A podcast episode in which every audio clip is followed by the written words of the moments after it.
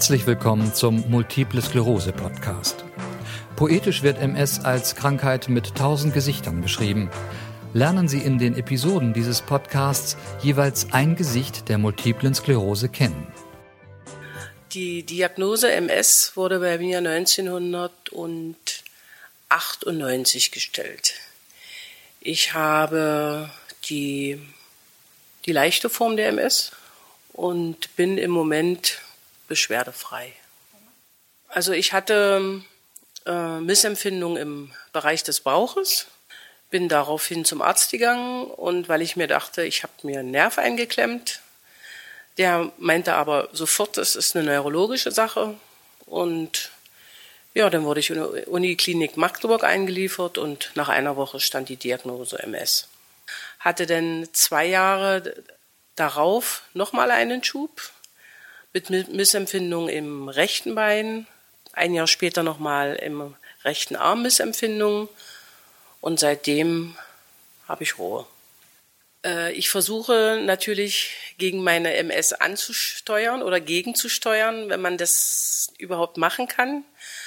Also ich habe äh, mir eine medikamentöse Behandlung einreden lassen. Ich habe also gespritzt Interferon vor zehn Jahren habe ich damit angefangen, habe dann vier Jahre gespritzt, Avonex, einmal wöchentlich, hatte aber jedes Mal das Gefühl, dass ich mir das reine Gift in den Körper jage und habe damit wieder aufgehört.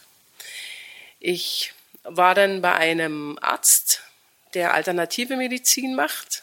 Bei dem habe ich mir eine Pulsdiagnostik machen lassen. Und der hatte mir das so erklärt, dass ähm, ich mit einer Energie von drei Milchflaschen geboren werde. Und wenn diese Milchflaschen alle sind, ich dann sterben würde. Und er meinte, bei mir wären zwei Flaschen leer und eine nur noch halb voll. Und da habe ich zu ihm gesagt, was kann ich denn machen, damit ich meine Flaschen wieder füllen kann? Und da hat er zu mir gesagt, ich verspreche Ihnen, wenn Sie jeden Tag 20 Minuten meditieren, wird sich in Ihrem Leben was ändern. Ja, und dann habe ich damals noch gedacht, was soll der Quatsch? Was soll sich da ändern, wenn du meditierst?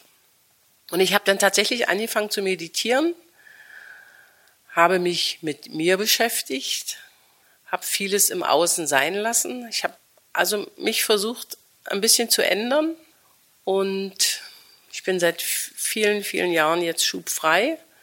Und ich führe das natürlich darauf zurück, dass ich ja, von gewissen Sachen losgelassen habe und eben zum Beispiel jetzt meditiere. Ich hatte also zwölf bis 14 Stunden als Physiotherapeuten durchgearbeitet, ohne Frühstücks-, ohne Mittagspause, war darauf eigentlich noch stolz. Heute sage ich, das war dumm. Ähm, ja, ich habe mein Leben geändert.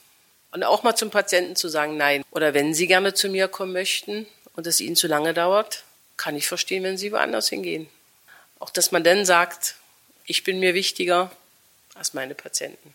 Also ich habe an einer Yogaschule angefangen mit Meditation und das mache ich jetzt ungefähr acht, neun Jahre. Ja?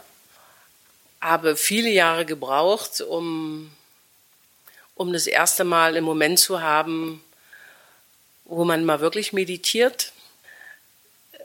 Man kann ja in einer Minute gedanklich um die Welt reisen, ja, und aber mal eine Minute an nichts denken, ist eben sehr schwer.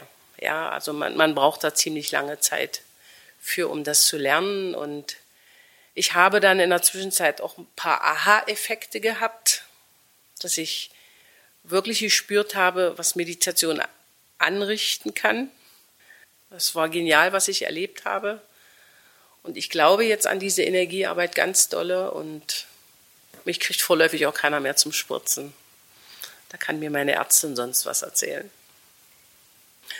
Ich lasse mich einmal im Jahr sehen bei der Ärztin und sie sagt jedes Mal, na, wenn Sie der Meinung sind, mit Yoga und Meditation können Sie Ihre MS heilen, bitteschön. Ja, so ein bisschen buckig.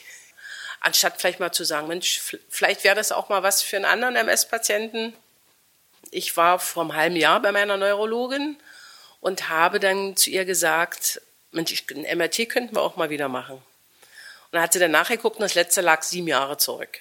Und es waren neue Stellen da. Ja, also neue Entzündungsherde, nicht frische, aber ich habe die nie, nie gespürt. Ich vergleiche das dann immer, ähm, Sie können ja 100 Leute nehmen, die 80 Jahre alt sind und röntgen denen mal jeden die Kniegelenke. Das hat jeder Abnutzung. Aber warum hat nicht jeder Schmerzen? Vielen Dank fürs Zuhören. In der kommenden Episode lernen Sie ein weiteres Gesicht der multiplen Sklerose kennen.